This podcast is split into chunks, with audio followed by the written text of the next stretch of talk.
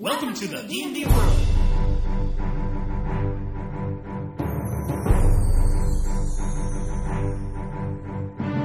Olá, jogadores e DMs! Estamos aqui para o episódio 27 do podcast Rolando 20. Eu sou Daniel Anandi e hoje nós vamos tirar todas as suas dúvidas do D&D quarta edição. Infelizmente o Davi teve uns problemas aí, não conseguiu participar do podcast essa semana. A gente queria, então, finalmente falar do, do Eberron, né? Então a gente não vai conseguir, então a gente resolveu antecipar esse episódio já esperado sobre as várias dúvidas né, que os nossos ouvintes mandaram pra gente. Então a gente vai repassar aqui cada uma das questões, dúvidas aí sobre combate, sobre os, os vários status que você pode ter durante o combate, como funcionam as magias do mago, né, combos específicos. Então agradeço já, já agradeço de antemão todo mundo que enviou suas dúvidas, nós vamos tirar aqui. E as dúvidas de D&D agora vão ser uma coluna fixa aqui no Rolando 20. Então mande aí suas dúvidas para nand@rolando20.com.br e aí a gente no comecinho do episódio aqui a gente comenta rapidinho a sua dúvida. Pode ser uma dúvida sua, pode ser de outro ouvinte também.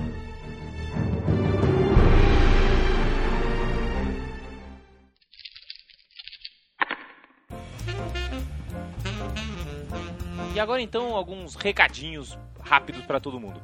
Primeira coisa, eu e o Davi, a gente queria agradecer sinceramente a todos os ouvintes clicaram aí no, nos nossos banners Submarino, compraram no Submarino, compraram na Amazon seus livros de RPG através do link do Rolando 20. Né, os nossos livros de Eberron tiveram aí um descontinho por conta do, das compras na Amazon, não foi muita coisa, mas foi um pouquinho que vocês contribuíram com a gente, foi super bacana. Lá no Submarino também. Então a gente agradece a todos os ouvintes que, né, que vão lá, dão uma clicadinha antes e colaboram com a gente pra gente poder ter mais livros, fazer resenhas e tal. Segundo, ainda dá tempo de você participar da Pod Pesquisa. Os outros vários podcasts do Brasil estão fazendo essa pesquisa para descobrir qual é o perfil do ouvinte brasileiro de podcast. Então, se você tiver um tempinho, é coisa rápida, coisa de 10 minutos, participa lá em www.podpesquisa.com.br responda aí, né, como que você ouve o seu podcast, se você gosta mais de podcasts em inglês, em português, se você escuta na web, se você escuta no seu iPod, perguntas desse tipo. Se puder colaborar, vai ser super bacana. Um recadinho que não pode faltar é que já temos confirmado qual vai ser o cenário do D&D quarta edição pro ano que vem, vai ser Dark Sun. Então quem jogou aí na época do AD&D conhece muito bem esse cenário, que é um dos cenários mais hardcore e barra pesada, né, do, que já teve pro D&D. Um mundo pós-apocalíptico com desertos para todo lado, onde né, a água é um bem muito raro e difícil de ser conseguido, que antigamente, pra você ter uma ideia, todo mundo tinha que começar com personagens de nível 4. Então, hardcore que era a parada. Né, vamos ver como é que vai ficar pra quarta edição. Ano que vem, 2010, teremos aí Dark Sun.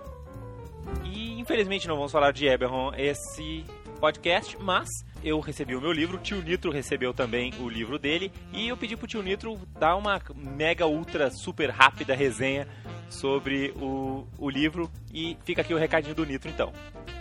Olá, jogadores DMs, doido demais, velho. Aqui é o tio Nitro do Nitrocast, do Nitro Dungeon Blog, especialmente aqui para o Rolando Cast. Daniel Anandi me pediu para fazer uma resenhazinha rápida sobre o Eberron Campaign Guide que eu recebi hoje, direto da livraria da Amazônia. O livro possui sete capítulos, né? É, o primeiro é de aventuras, o segundo é da cidade das Torres, Charne, que é a principal cidade, assim, uma das cidades mais importantes de Eberron.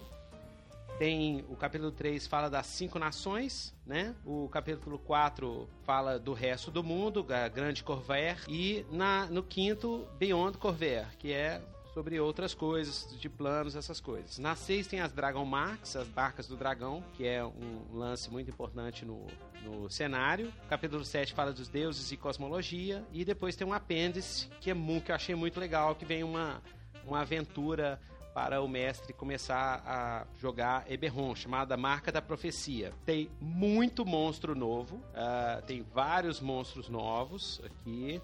Lá no, no, na última página tem cada monstro e NPC que saiu no livro, então tem bastante, enche uma página inteira só a lista. Tem o, mapa do mundo, que ficou muito legal, muito, muito bonito, tá bem claro com tudo à primeira vista, eu ainda não li. Isso aqui é só uma, um review de folheada, só de pegar e dar uma olhada. Primeira vista, parece que não mudou muita coisa na, na parte de histórico eu já tinha escutado o D&D Cast, podcast dos Anjos and Dragons sobre Eberron, com o pessoal que escreveu Eberron, do quarta edição, e eu ouvi falar que eles não modificaram muito, só mudaram um pouco de ênfase, de enfoque. Parece que agora vai mostrar mais as consequências da guerra e tal. O mundo ainda tem muitos conflitos, porque esse é o mundo depois de uma guerra monstra que tomou conta do mundo inteiro, né? É um, um cenário, bem, para quem não conhece Berron, Berron é um cenário que mistura elementos pulp com fantasia, com, com tecnologia movida a a magia, né? Dá para você fazer aventuras bem pulp, estilo é, Indiana Jones, lógico, né? Indiana Jones adaptado para um mundo mais de fantasia. E é bem interessante, bem legal. Ele quebra um pouco o, aquele esquema de fantasia medieval. O mapa do mundo tem vários. É, tem De um lado tem o mapa de Corver, do continente, e é bem fácil de ler, tá bem é, decente a coisa aqui, né? Não, não, não tá apagado nem nada. E do outro lado tem vem dois mapas de para batalhas de miniatura da aventura. São os dois mapas da aventura que vem no final do livro. Enquanto em Forgotten, quarta edição, a aventura é, vinha no começo, o, nesse livro, a aventura introdutória para o mestre ter uma ideia, uma noção do cenário, vem no final e junto com o mapa do mundo vem dois battle maps, né? Os mapas de batalha. Um com um templo esquecido no meio da floresta e outro com uma cena de, de rua urbana. Porque é um cenário que também dá para fazer muitas aventuras urbanas. É, a arte tá bem legal, tem, tem é, a cada capítulo, como isso aí já virou regra de, dos livros de AD&D, cada capítulo começa com uma arte gigantesca, então tem Warforged monstruosos. Muitos NPCs têm a sua ficha, é, então pronto para o mestre colocar na sua aventura. O livro segue a mesma linha do Forgotten quarta edição, ou seja, o mundo tá bem, tá, as descrições são bem mais sintéticas, é, tem menos, é, é, a coisa foi mais sintetizada, então tem espaço para o mestre também criar muita coisa. Ao mesmo tempo, você não se perde no meio de um monte de informação. Então é isso aí. Uh, eu recomendo muito esse livro, para quem quiser dar uma variada na mesmo de sempre da aventura medieval, mas sem também fugir muito das, da fantasia, né? Tem dragão para dar com pau em Eberron, ok? Então é isso mesmo, em Té e continue escutando Rolando Cast e depois dá uma sacada lá no nosso Nitrocast, lá do Nitro Dungeon Blog. Um abraço, muito obrigado, Daniel Anandi. E continue rolando 20, pessoal, porque rolar 20 é doido demais. Em Té. Muito bem, Nitro, é isso aí. Que bom que você curtiu. Mas só correçãozinha ainda para a próxima vez. É o podcast Rolando 20, não é o Rolando Cast. Mas não deixa de ser um nome bom. Então vamos lá para as dúvidas de D&D quarta edição.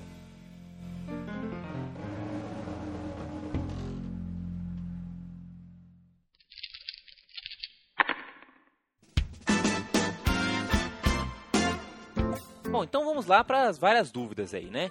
Ah, eu vou começar explicando ah, algumas coisas, nem, nem sempre foram dúvidas enviadas pelos ouvintes. Às vezes é legal explicar dúvidas comuns que tem por aí na internet, porque isso já vai ajudar a gente lá pra frente em outras dúvidas. Então, uma dúvida muito comum aqui em mesas de D&D que eu já participei, principalmente com novatos, é entender como funciona direito a vantagem em combate. Vários efeitos no jogo vão dar essa vantagem em combate. Essa vantagem em combate é um bônus que representa qualquer tipo de vantagem. Ele é um bônus genérico para indicar que você, o seu personagem, tem alguma vantagem. Pode ser por diversos motivos. Né? Se o seu oponente estiver se equilibrando ou se desequilibrando, se ele estiver cego, se ele estiver escalando, se ele estiver pasmo, se ele estiver flanqueado, desacordado, se ele estiver derrubado do seu lado no chão, se ele tiver com restrição de movimento, se ele estiver correndo, espremendo, atordoado, surpreso, enfim, sempre que seu oponente estiver numa situação de desvantagem, você vai ganhar mais dois na jogada de ataque. E, como a gente sabe, na quarta edição, mais dois na rolada de ataque é uma coisa que vai ajudar bastante você a acertar seu oponente. Só que essa vantagem em combate tem aí algumas, é, alguns truques. Bom, primeiro, você só pode ganhar esse bônus uma vez, mesmo que você tenha vários motivos para ganhar esse bônus, né? Por exemplo, você flanquear o oponente, você ganha esse bônus. Se, você, o oponente tiver pasmo também, você só vai ganhar esse bônus uma vez, né? Você só vai ter mais dois. Os bônus vão se somar. Uma outra maneira que você pode usar para ganhar vantagem em combate é fazer um teste de blefe. Né? Você pode fazer um teste de blefe como ação padrão, e se você conseguir vencer a intuição passiva do seu oponente, você ganha vantagem em combate até o final do seu próximo turno. Só pode usar isso uma vez por encontro. Mas independente de classe, todo mundo pode usar isso. Pode ser uma boa maneira para você obter vantagem em combate também. E uma outra regrinha geral sobre vantagem em combate. Se você não consegue ver o alvo por qualquer motivo, seja porque ele está numa área de escuridão, seja porque você ficou cego temporariamente, ou seja porque você perdeu a linha de visão com esse oponente, você nunca vai ter vantagem de combate contra ele. Não interessa se o oponente está no chão, tordoado, o que que seja. Se você não consegue vê-lo, você não tem vantagem em combate. Muito bem, muito claro. O Marcelo Dior, lá do Vozes da Terceira Terra, mandou algumas dúvidas aqui pra gente. Então, vamos lá para a primeira dúvida. Qual a diferença entre stun e dazed, ou, em português, atordoado e pasmo? Essas duas condições elas são bem parecidas, mas elas são distintas. Então é bem legal ficar bem claro na cabeça de todos os ouvintes qual é a diferença entre você estar tá stunned, né, que é o atordoado, e você está dazed, que é o você estar pasmo. As duas condições, elas têm algumas coisas em comum, né? As duas condições vão fazer com que você, se você tiver com essas condições, você vai dar vantagem em combate, né? Se são seus oponentes que têm essa condição, você vai ganhar vantagem em combate contra eles. Além disso, sempre que alguém possui uma dessas condições, você não consegue mais flanquear. Né? Então, se você está stun ou dazed, você não consegue flanquear nenhum oponente. Essas são as coisas que essas duas condições têm em comum. Agora, o que elas têm de diferente? Se você está stun, se você está atordoado, você não faz ação nenhuma. Você não pode fazer nenhum tipo de ação. Se você tiver pasmo ou dazed, você pode fazer uma ação apenas na sua vez, que pode ser padrão, mínimo de movimento, mas só uma. Além disso, você não pode fazer ações imediatas se você tiver pasmo, se você tiver daze. Então você não vai poder fazer ataques de oportunidade, você não vai poder fazer nenhum tipo de interrupção, combat challenge attack, né? nada desse tipo de, de ação. Você pode fazer ações livres à vontade, em qualquer uma das duas situações, no entanto. Ele também perguntou o seguinte: como funciona agarrar? É útil? Agarrar acontece quando um monstro agarra um PC né? Que é um, personagem aí que é bem comum para monstros que tem tentáculos, garras e apêndices de todo tipo. Ou quando um PC resolve também fazer uma ação é, de agarramento. Como é que é uma ação de agarramento? É uma ação padrão, né? Que você fala assim, ah, vou tentar agarrar esse, esse oponente. Você tem que ter alcance, né? Então, porque você não vai estar usando arma nenhuma, né? Então, geralmente o monstro vai ter que estar adjacente a você. Os monstros podem ter um pouco mais de alcance. Porque, então, como você não usa armas, você também não usa nenhum bônus associado a essa arma ou implemento que geralmente você tem nos outros poderes. Então, para você agarrar alguém, é um teste de força simples. Que é o quê? Que é um modificador de força mais metade do nível. Né? Isso é fácil de ver na ficha do PC e se for um monstro agarrando também. Você vê lá no final da ficha, geralmente ele sempre mostra entre parênteses depois da força, né, qual que é o modificador de força mais metade do nível. Isso contra o reflexo do seu oponente. Se você acertar, o seu alvo está imobilizado e agarrado. Basicamente, na quarta edição, ser agarrado não é uma coisa assim tão ruim. A única coisa que acontece é que você ganha esse status de imobilizado. No entanto, para você manter o seu alvo agarrado, você não precisa fazer nada. Você só precisa gastar uma ação mínima. Então vou falar, ah, vou usar minha ação mínima para manter o meu alvo agarrado. Então o alvo vai ser automaticamente mantido agarrado. Então, se veio, imagina que veio algum monstro te agarrou, né? Ou você quer saber como você faz para você se soltar. Se soltar é uma ação de movimento, né? Você vai fazer um teste de acrobacia contra reflexos ou de atletismo contra fortitude.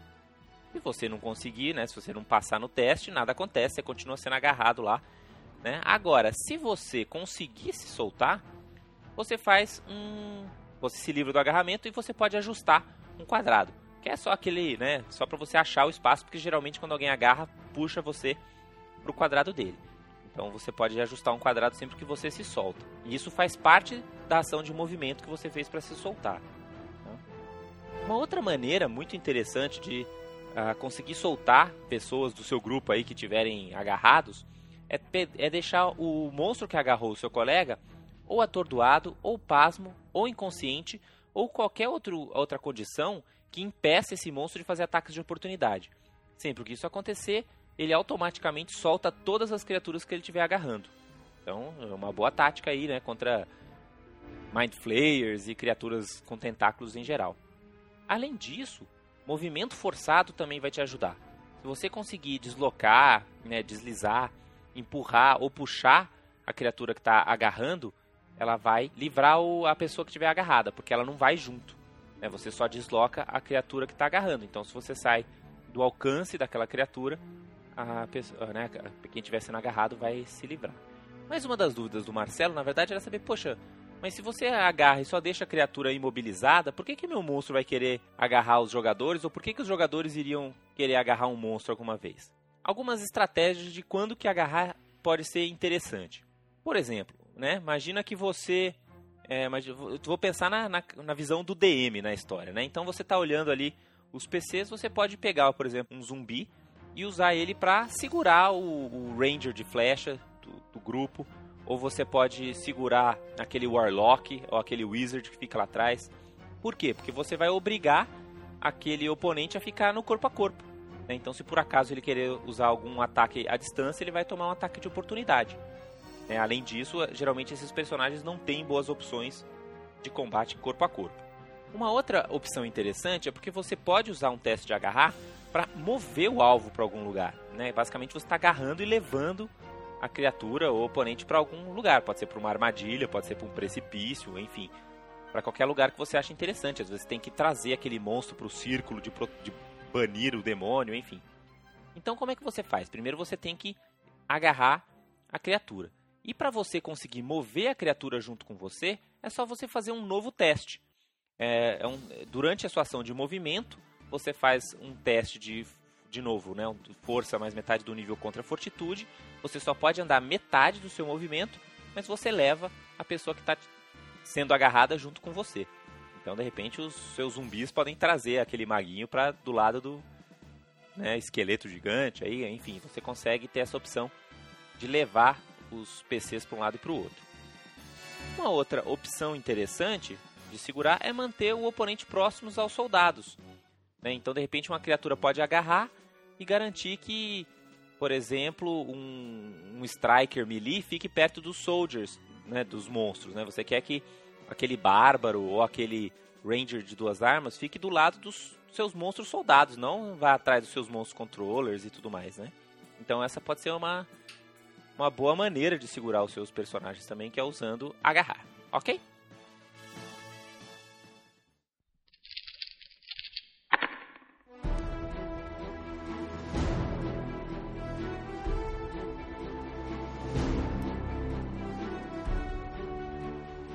Bom, o Shogun mandou algumas perguntas pra gente também.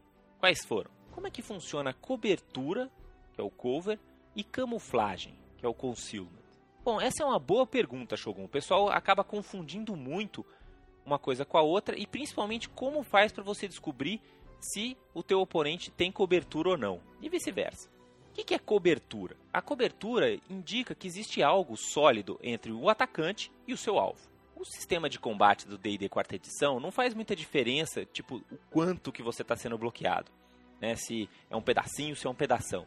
Basicamente, se tem alguma coisa no caminho, tem cobertura mesmo que seja só um pedacinho. Por exemplo, se você tiver do joelho para baixo sendo protegido por alguma coisa, isso já é considerado cobertura. Pode ser qualquer coisa no caminho, uma mesa, uma pilastra, um caldeirão, um oponente, né, uma árvore no mapa, qualquer coisa.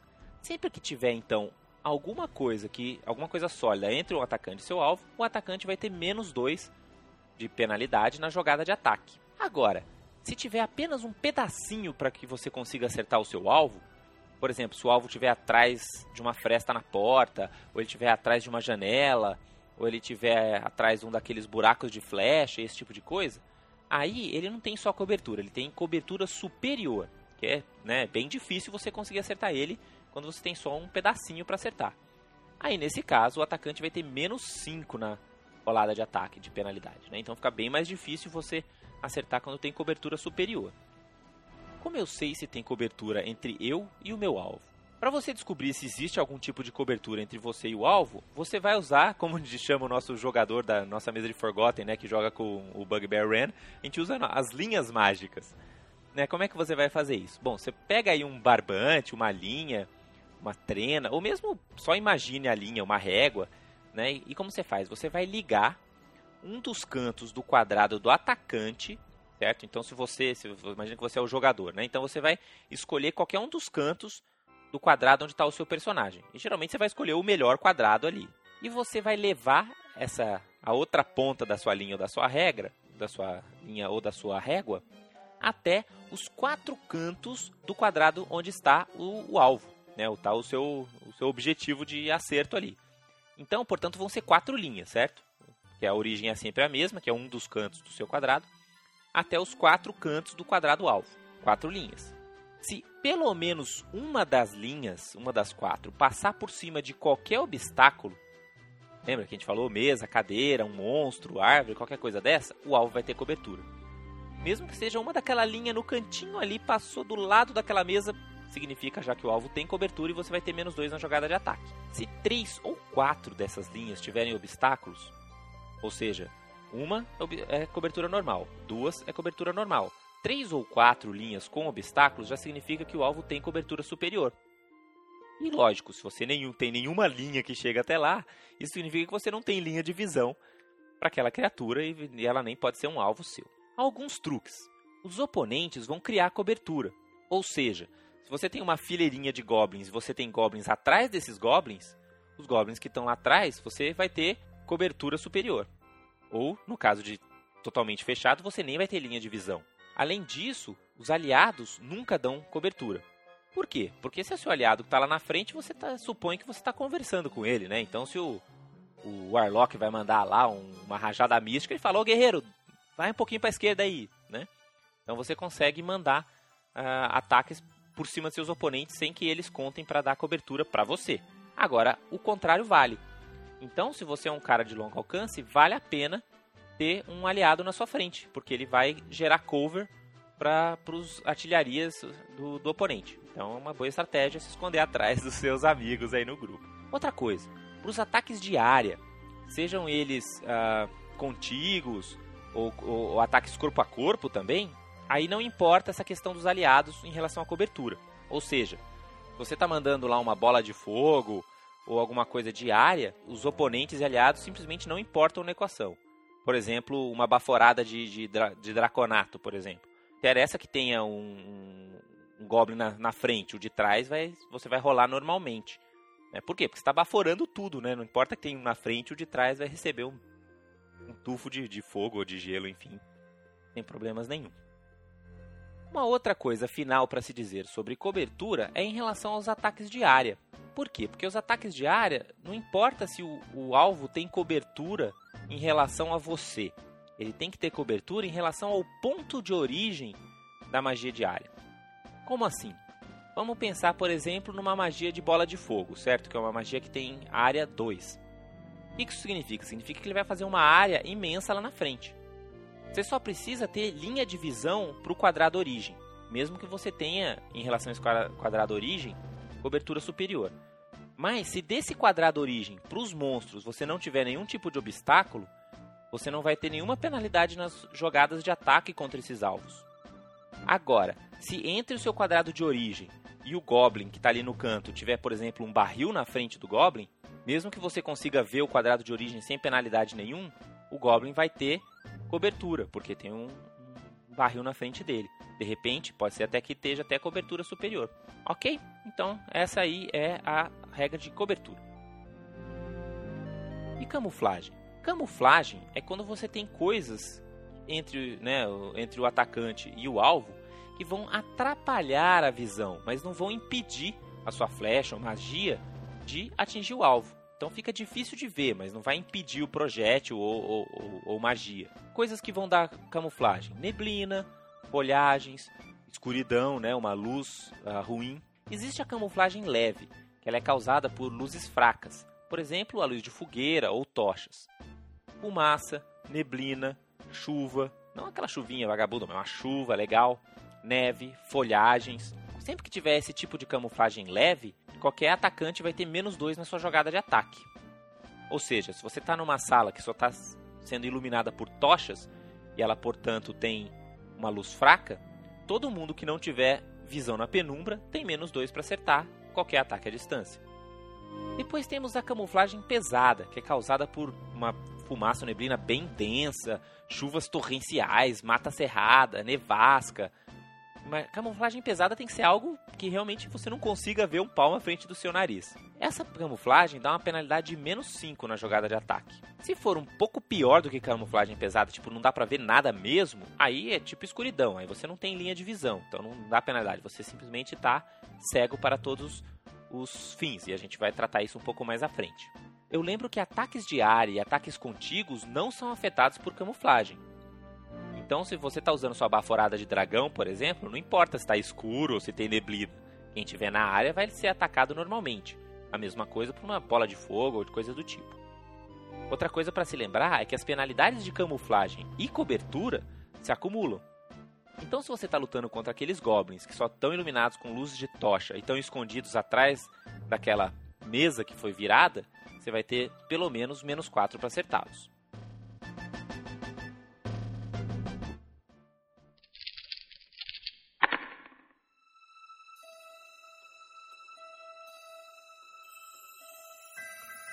Shogun mandou várias outras dúvidas, então vamos lá continuando com elas. Ele perguntou qual a diferença entre um ajuste, né, o shift, e um deslocamento, um deslizamento, o slide. Bom, o shift, né, o ajuste, é uma ação de movimento. Você gasta a sua ação de movimento para você se mover apenas um quadrado.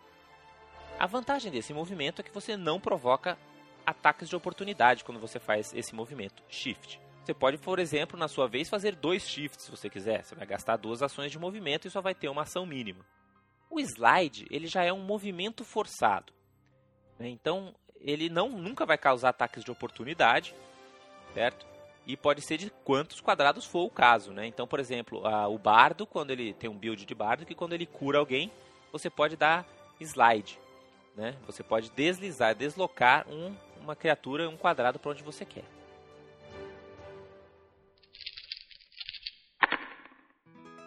Outra pergunta do Shogun. Quando um personagem ataca com as duas armas, uma de dano maior e uma de dano menor, existe uma ordem ideal para o ataque? tipo a arma principal e depois a arma secundária?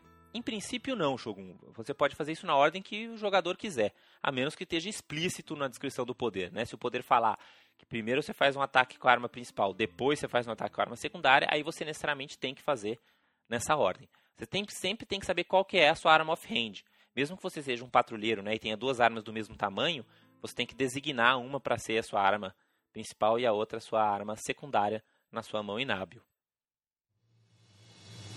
Uma outra dúvida do Shogun é como que ele conta o Blast e o Burst, né? Como é que funciona a, a, a explosão e a rajada?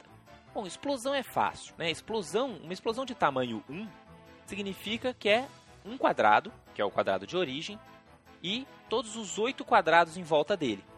Ou seja, fazendo um, um quadradinho de 3 por 3 quadrados. Isso é uma explosão 1. Então, se você tem um ataque de explosão 1 em alcance 10, você vai escolher um quadrado que esteja a 10 quadrados de distância do seu personagem, e aquele quadrado e todos os adjacentes vão ser afetados pelo poder.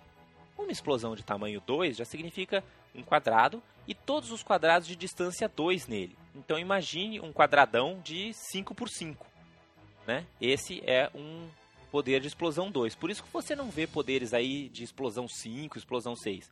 Porque a explosão 5 já é praticamente do tamanho do, do mapa inteiro, já é uma explosão gigantesca.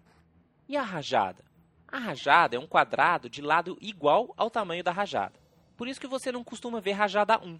Porque a rajada 1, na prática, é você escolher um quadrado que está adjacente ao seu personagem, né? É como se fosse um ataque corpo a corpo. Se for rajada 2, já é um quadrado 2 por 2. Se for rajada 3, né, como as baforadas dos draconatos, aí já é um quadrado 3 por 3. O lance é que as rajadas, elas têm que estar sempre adjacentes a quem está atacando. Então, como é que funciona a baforada do Draconato? Né? Vai ser um quadrado 3x3, onde ele de alguma maneira tem que estar adjacente ao quadrado de origem, que no caso é o quadrado onde está o Draconato. Pode ser tanto adjacente, né? tem que ser necessariamente adjacente, mas pode ser na diagonal sem problemas.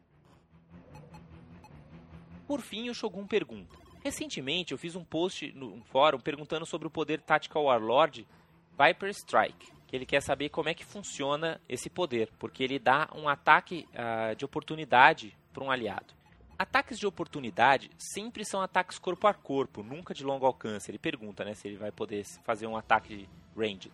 Não, ataques de oportunidade são sempre ataques corpo a corpo. Além disso, no poder específico Viper Strike, ele, se você ler o texto do, do poder, ele fala bem claro que é apenas um ataque de oportunidade. Então vai ser um aliado somente. Então o Senhor da Guerra vai escolher qual dos aliados vai ganhar esse ataque de oportunidade. Uma outra pergunta muito comum, mas não foi enviada especificamente por nenhum ouvinte, é como é que eu uso furtividade em combate? Eu que estou jogando com um ladino, como é que eu vou me esconder durante o combate? Esse tipo de coisa. É relativamente fácil. Vai parecer complicado, mas se for ver, são roladas bem simples. Mas você precisa ter entendido muito corretamente como que funciona a cobertura e a camuflagem. Se você não entendeu bem esse pedaço, volta um pouquinho aí no podcast, entende aquilo lá e volta para cá. No final de uma ação de movimento, se você tiver cobertura superior ou camuflagem superior, ou ainda estar fora da linha de visão do ou dos oponentes, você faz um teste de furtividade. Se você se moveu mais de dois quadrados, você tem menos 5 nesse teste, e você tem menos 10 se você correu. Esse teste ele vai ser contra a percepção passiva de todos os oponentes que estavam te vendo. Se você passou nesse teste de furtividade, você ficou escondido. Se você não passou, você continua sendo visto pelos oponentes. O que, que significa estar escondido? Estar escondido significa que você se escondeu de uma maneira que os oponentes perderam noção de onde você estava. Para todos os fins práticos, você ficou invisível para eles. Qual é o truque? Como a gente explicou, você tem que ter cobertura superior ou camuflagem superior no final do seu movimento. Enquanto você tiver essa cober alguma cobertura ou camuflagem, você vai continuar sendo escondido. Não precisa ser sempre cobertura maior ou camuflagem total. Né? Você, pode, você precisa ter alguma cobertura ainda. E aí você vai continuar escondido enquanto você tiver alguma cobertura. Se você perder a sua cobertura, né, se de repente você estava escondido atrás de uma pilastra, por exemplo, e o oponente der a volta naquela pilastra e olhar para você, você não tiver mais cobertura nenhuma, aí neste caso você perde, você não está mais escondido, né? Você vai ficar à vista novamente. Você falar muito alto, você não ficar só usando sussurros, você também vai dizer onde você está para os oponentes. Lógico, se você atacar, você também não vai ficar mais escondido, né? Se você se mover, começa tudo de novo. Você vai fazer um teste de um novo teste de furtividade. A diferença é que você só se moveu depois de ter conseguido se esconder da primeira vez, você pode fazer isso só com cobertura ou camuflagem é, menor. Não precisa ser super, super como a primeira, né? A primeira vez que você faz o teste para sair de estou aqui para agora não estou mais, né? Desapareci, você precisa ter cobertura superior ou camuflagem total. Outra coisa, se algum inimigo tentar entrar no seu quadrado, porque ele não sabe que você está lá, certo? Está escondido. Se ele tentar fazer isso e pã, você estiver ali, ele para a sua movimentação, é, ele provavelmente vai parar a movimentação dele, embora não precise, mas você não está mais escondido, ele sabe que está ali. Eles também podem fazer testes ativos de percepção, é uma ação mínima, eles vão rolar o dado e somar o bônus de percepção, e se eles tirarem mais do que o valor que você tinha tirado no seu teste original de furtividade, você não está mais escondido, você vai ele vai saber onde você está. Então eu lembro a todos aí, você tem que fazer o seu teste de furtividade no final de uma ação de movimento. Então mesmo que você tenha, por exemplo, um poder que faça com que você se mova, mas seja uma, é, mas isso é uma ação padrão, não conta. Precisa ser uma ação de movimento. E como é que eu ataco então alguém que se escondeu, está invisível, está na escuridão completa, como aqueles dragões negros malditos? Se alguém está invisível, mas não está escondido, ou seja, Alguém que, por exemplo, está né, invisível, mas não fez o teste de furtividade no final do seu movimento, significa que a lógico, a criatura está invisível, mas você tem uma ideia de onde a criatura está. Isso significa o quê? Que ela tem camuflagem completa, você vai ter menos 5 na jogada de ataque. Agora, se além dela estar tá invisível, ela fez esse teste de, de furtividade, aí você não tem nem ideia de onde ela está. Então você não pode nem atacar com penalidade, porque você não sabe onde ela está. Nesse caso, você tem, tem algumas opções. Uma delas é fazer um teste de percepção contra a furtividade do oponente, né, usando uma ação mínima. Você também pode, imagina que né, foi um, um, um draw ou um dragão que abriu lá uma área de escuridão. Você sabe que ele está ali no meio daquela área de escuridão, mas não sabe bem aonde. O que, que você faz? Você pode dar um charge que nem louco ali. Se você por acaso tentar entrar no quadrado do oponente, você vai saber que ela está ali e ela não vai estar tá mais escondida. Você também pode simplesmente uh, usar ataques de área ou ataques contíguos. Né? Então, por exemplo, é, você não tem certeza onde que está o dragão, mas ali tem uma área de escuridão. Você pode mandar ali uma fireball, uma baforada de dragão. Se ele estiver ali, na verdade você não vai ter penalidade nenhuma, né? Porque como a gente comentou, camuflagem não dá uh, penalidade para ataques contíguos de área, né? Tipo, se ele está ali, vai tomar a baforada normalmente. Ok?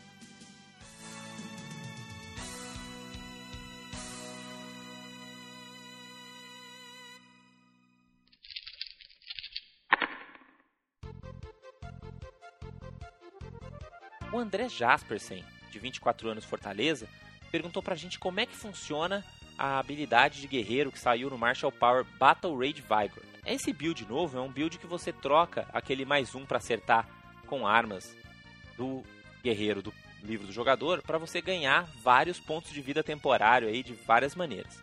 Só que essa habilidade mudou bastante no último update do jeito que estava no livro. Então como é que funciona hoje um Battle Rage Vigor? Um guerreiro desse build, sempre que ele acertar um ataque corpo a corpo ou um ataque contigo, né, um ataque close, ele irá ganhar pontos de vidas temporário igual ao seu modificador de constituição, mais qualquer poder, mais qualquer ponto de vida que o poder fosse dar. Por exemplo, se é um guerreiro com um modificador de constituição mais 2, a gente vai usar esse guerreiro com um modificador de constituição mais 2 para os exemplos do Battle Rage Vigo. Imagina que ele acertou um monstro usando, por exemplo, transpassar. O que significa? ele vai ganhar 2 pontos de vida temporário. Se ele usar, por exemplo, um ataque básico, se ele acertou, ele ganha 2 pontos de vida temporário. Agora imagina que ele acerte um poder Invigorating, que é o Crushing Surge. Crushing Surge, todo poder Invigorating normalmente já dá o, modificador de constituição em pontos de vida temporário. Então, como ele é do Battle Rage Vigor, além desses dois, ele ganha 2, ou seja, ele irá ganhar 4 pontos de vida temporário. Imagina que ele seja um guerreiro que tem um poder específico de nível alto que quando ele bate ele ganha, sei lá, 8 pontos de vida temporário. Então ele vai ganhar 8 mais 2, 10 pontos de vida temporário. E se ele errar, o que acontece? Se ele errar um poder uh, normal, ele não ganha nada. Se ele errou, por exemplo, um ataque de oportunidade, ele não ganha nada. Mas se o ataque fosse do tipo Invigorating, ou seja, são os poderes que tem a palavra-chave Invigorating, ele irá ganhar pontos de vida igual ao modificador de constituição, mesmo quando ele erra. Essa é a vantagem então de usar um poder Invigorating por um Battle Rage Vigor. Se ele acerta, ele ganha o dobro do modificador de constituição, se ele erra, ele ganha só o modificador de constituição. Agora, se o seu jogador tem um modificador de constituição mais 5, ou ele vai pegar ainda os feats que nem do Hearthstone Blood e, outras, e outros feats, ele vai ficar bem apelão. Porque ele pode estar tá ganhando até 10 pontos de vida temporário por turno. Mas isso é só quando ele acerta. Se ele errar, ele vai ganhar bem menos que isso. Então, agora com a regra nova, fica tranquilo você como DM que se você bater bastante nele, uma hora ele cai. Eu recomendo artilharia e brutos. Então vamos aproveitar que a gente está falando de guerreiro aqui e tirar uma, uma dúvida bastante comum. Como funciona o Combat Challenge Attack do guerreiro? É bem fácil. Não sei porque que o pessoal confunde tanto essa habilidade. Vamos lá. Se o alvo tiver marcado pelo guerreiro e resolve ajustar ou atacar outra pessoa que não for o guerreiro, o guerreiro faz um ataque básico contra ela com uma ação de interrupção. É isso.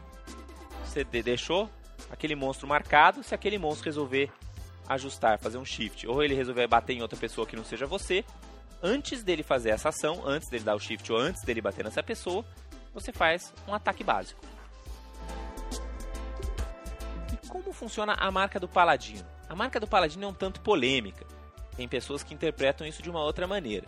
Mas a maneira mais comum aí, que, é, que é mais aceita né, na comunidade, no, no Custom Service da Wizard, é o seguinte. Você usa uma ação menor e o seu alvo fica marcado pelo seu Divine Challenge. E se ele atacar qualquer pessoa que não é você, ele vai tomar dano.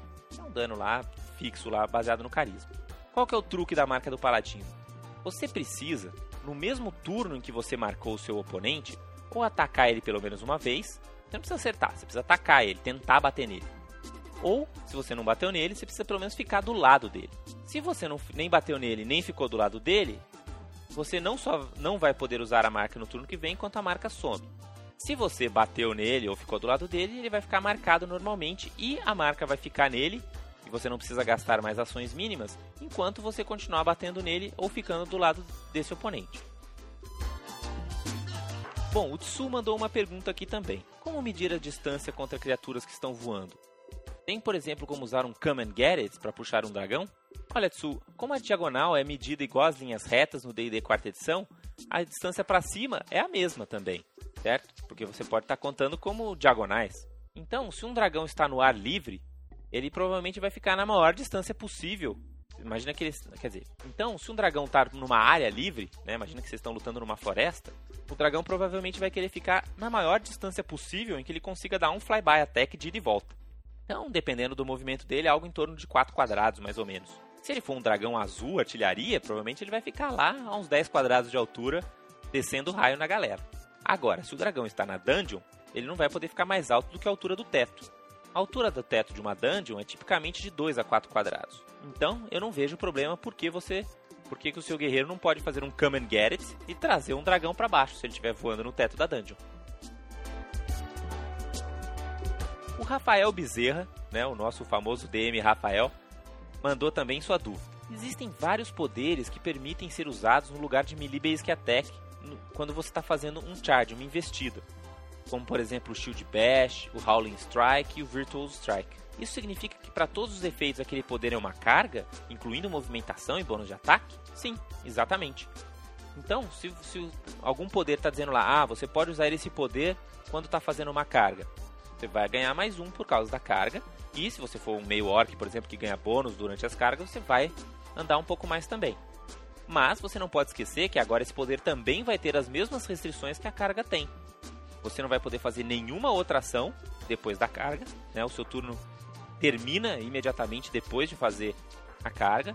Então não dá para, por exemplo, se você for um Ordem, você não pode ir lá dar carga e marcar os oponentes. Ou se você for um Paladino, você não pode dar carga e marcar um oponente. Porque você deu carga, acabou sua vez. E a carga também tem aquela restrição de você sempre ter que parar no quadrado mais próximo possível que seja adjacente ao oponente. Né? Você não pode tentar dar a volta, tentar ficar atrás dele como um movimento normal. Mas se você tiver ok com essas restrições, você ganha aí as vantagens também.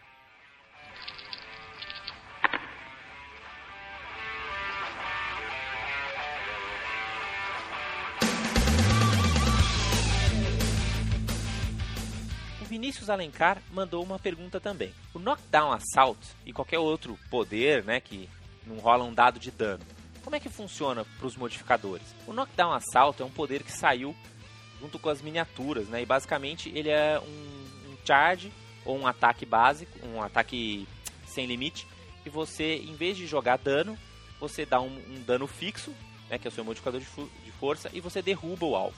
Qualquer poder que não for rolar dado, não vai somar modificador de dano. Por exemplo, o transpassar, por exemplo, né? Ele rola o dano no alvo principal e o alvo e o, um alvo secundário recebe dano igual ao seu modificador de força. Esse dano é fixo, é o seu modificador de força. Ele não vai receber bônus de melhoria, não vai receber bônus de dano de arma, né? Se você tiver um feat que faz mais dano, nada disso vai mudar. Vai ser sempre o modificador de força. E o Knockdown Assault da mesma maneira. Né? Sempre que você tiver algum poder que não rola dado, ele não soma modificador de dano. É, e, e, não só para poderes com armas, né? mesmo poderes mágicos, por exemplo. Se é um poder mágico que causa o seu modificador de inteligência de dano, também esse dano é fixo, ele não vai aumentar, não vai ser modificado. Se for um poder mágico que dá um dano de dado, né, um D8 ou um D6 ou alguma coisa do tipo, aí você soma, ou se for, lógico, um poder de arma, que é W, aí você soma os seus modificadores de dano sem problema. O Silvio, de 31 anos, que mora em Niterói, Rio de Janeiro, fez uma pergunta muito interessante. Como que o mago prepara suas magias? No nível 5, por exemplo, quantas magias ele vai preparar? Bom, Silvio, o mago, né, ou wizard, ele não é a classe mais versátil do Dungeons and Dragons à toa. Ainda hoje, na quarta edição, ele é de longe a classe mais versátil. Por quê? Todas as vezes que você ganhar uma magia diária ou uma magia utilitária, você não vai escolher apenas um poder igual às outras classes. Você vai escolher dois. E todas as vezes que seu personagem fizer um descanso longo, um Extended Rest, você vai poder decidir qual desses dois poderes que você escolheu, né, para cada poder, o seu personagem vai ter à disposição até o próximo descanso longo. No nível 1, o que isso significa? No nível 1 significa que você vai poder escolher dois poderes diários. Então, por exemplo, você pode escolher lá a flecha de ácido e você pode escolher sono. né? Então todo dia depois de um descanso, não todo dia, né? Sempre depois de um descanso longo, você vai escolher, ah, eu vou querer que a minha diária seja, bom, sono. Ah, vou querer que a minha de agora, no, no dia seguinte, por exemplo, vocês estão indo para uma outra dungeon, por exemplo, cheia de mortos-vivos, por exemplo, que costumam ser imunes a sono. Então você, ah, vou escolher flecha de ácido. Quando você chegar com seu mago no nível 2, ele ganha um utilitário. E aí vai ser a mesma coisa. É um poder utilitário de nível 2, você vai poder escolher dois poderes de nível 2. E aí você, todos os dias, vai poder escolher qual desses dois poderes de nível 2 vai estar valendo. No nível 5, você irá receber um outro poder diário. E aí você vai fazer o quê? Escolher dois poderes de nível 5. Então você vai ter dois poderes de nível 1, dois poderes utilitários de nível 2 e dois poderes diários de nível 5. E todos os dias, depois do descanso prolongado, você vai ter que escolher, né, para cada par desses poderes, qual deles você vai ter disponível para o seu personagem. Lembro que o mago também tem vários rituais de divinação. Então você pode usar esses rituais de divinação para tentar descobrir aí, né, qual que vai ser sua magia mais interessante para os próximos encontros. Nos níveis mais altos, o mago vai ter um número enorme de poderes para escolher todos os dias. Inclusive ele tem um feat, em vez de você só poder escolher entre duas, você pode escolher entre três. Então, dá para perceber que realmente o mago é o mais versátil de todas as classes. O Johnny Roberts mandou também, é um nome bem americano aqui, hein? Ele mandou uma pergunta interessante também. Como funciona voar e flutuar? Bom, ninguém começa voando no nível 1, mas chegando perto do estágio exemplar, começam a aparecer várias magias e efeitos que fazem os personagens voar.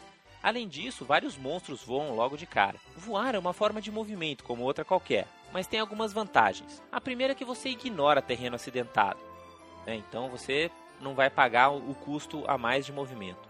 Você não cai em buracos, né? Se tiver uma armadilha de poço, você não cai ali. Se você precisar subir até aquele dragão que estava lá em cima, voando no teto, você consegue fazer, né? Se tiver uma sacada lá em cima, você tem acesso fácil. Mas nem tudo são flores. Voar tem algumas restrições. Se você só ganhou deslocamento voo e você não ganhou aquele, aquele é, flutuar, né? Aquele hover, o que, que vai acontecer? Você vai precisar se mover pelo menos dois quadrados todas as rodadas, senão você começa a cair. Além disso, você não pode ajustar, você não pode fazer shift, nem pode fazer ataques de oportunidade. Por quê? Porque se você não consegue flutuar, você não consegue voar no mesmo lugar, você tem que se manter voando. Né? Você não consegue ficar fazendo ataque de oportunidade ajustando.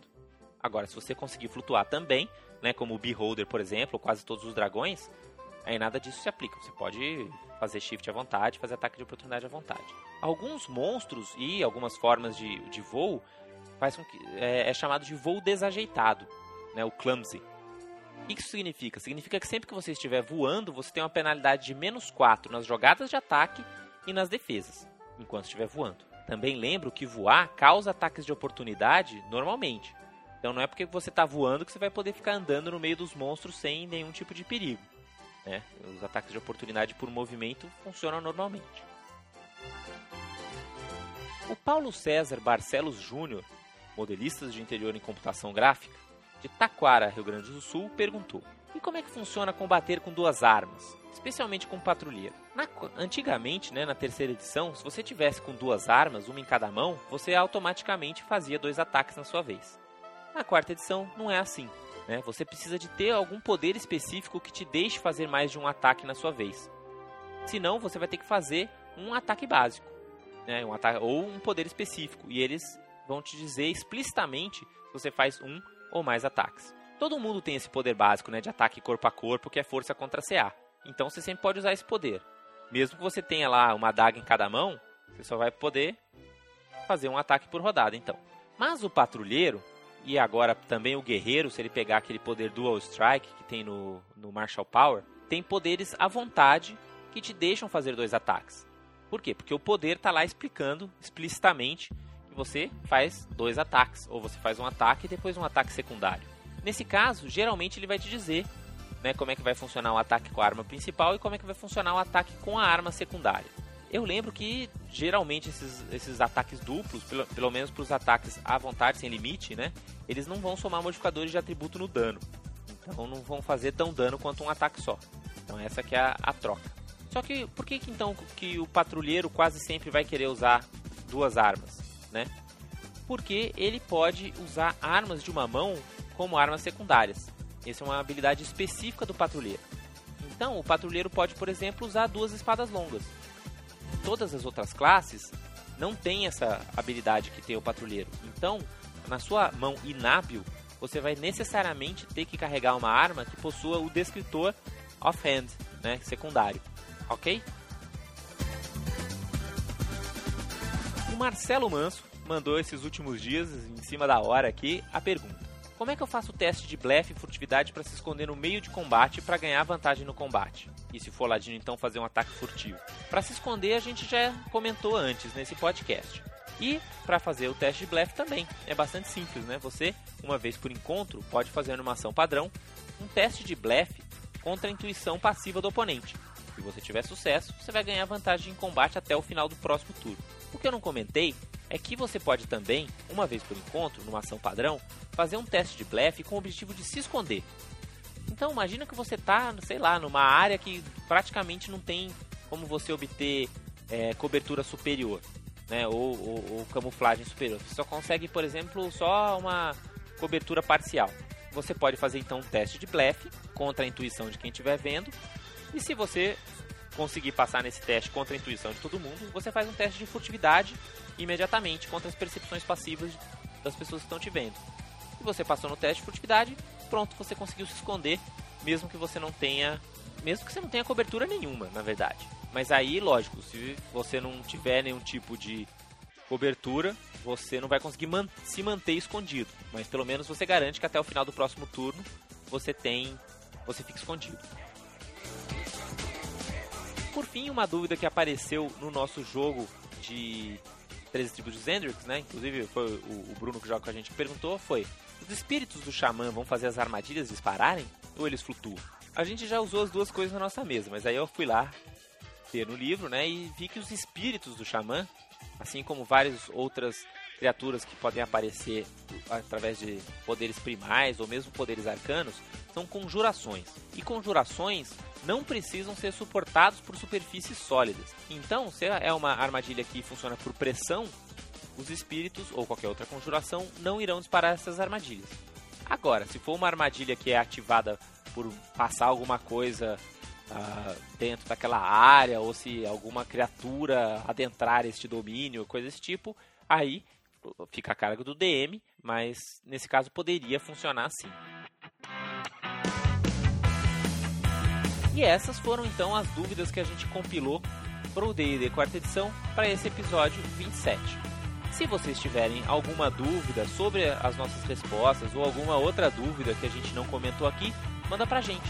No começo de cada episódio a gente vai dar responder uma dessas perguntas aí. Espero que tenham curtido e a gente fica devendo o podcast de Eberron para a próxima quinzena. Tudo de bom para vocês e rolem 20.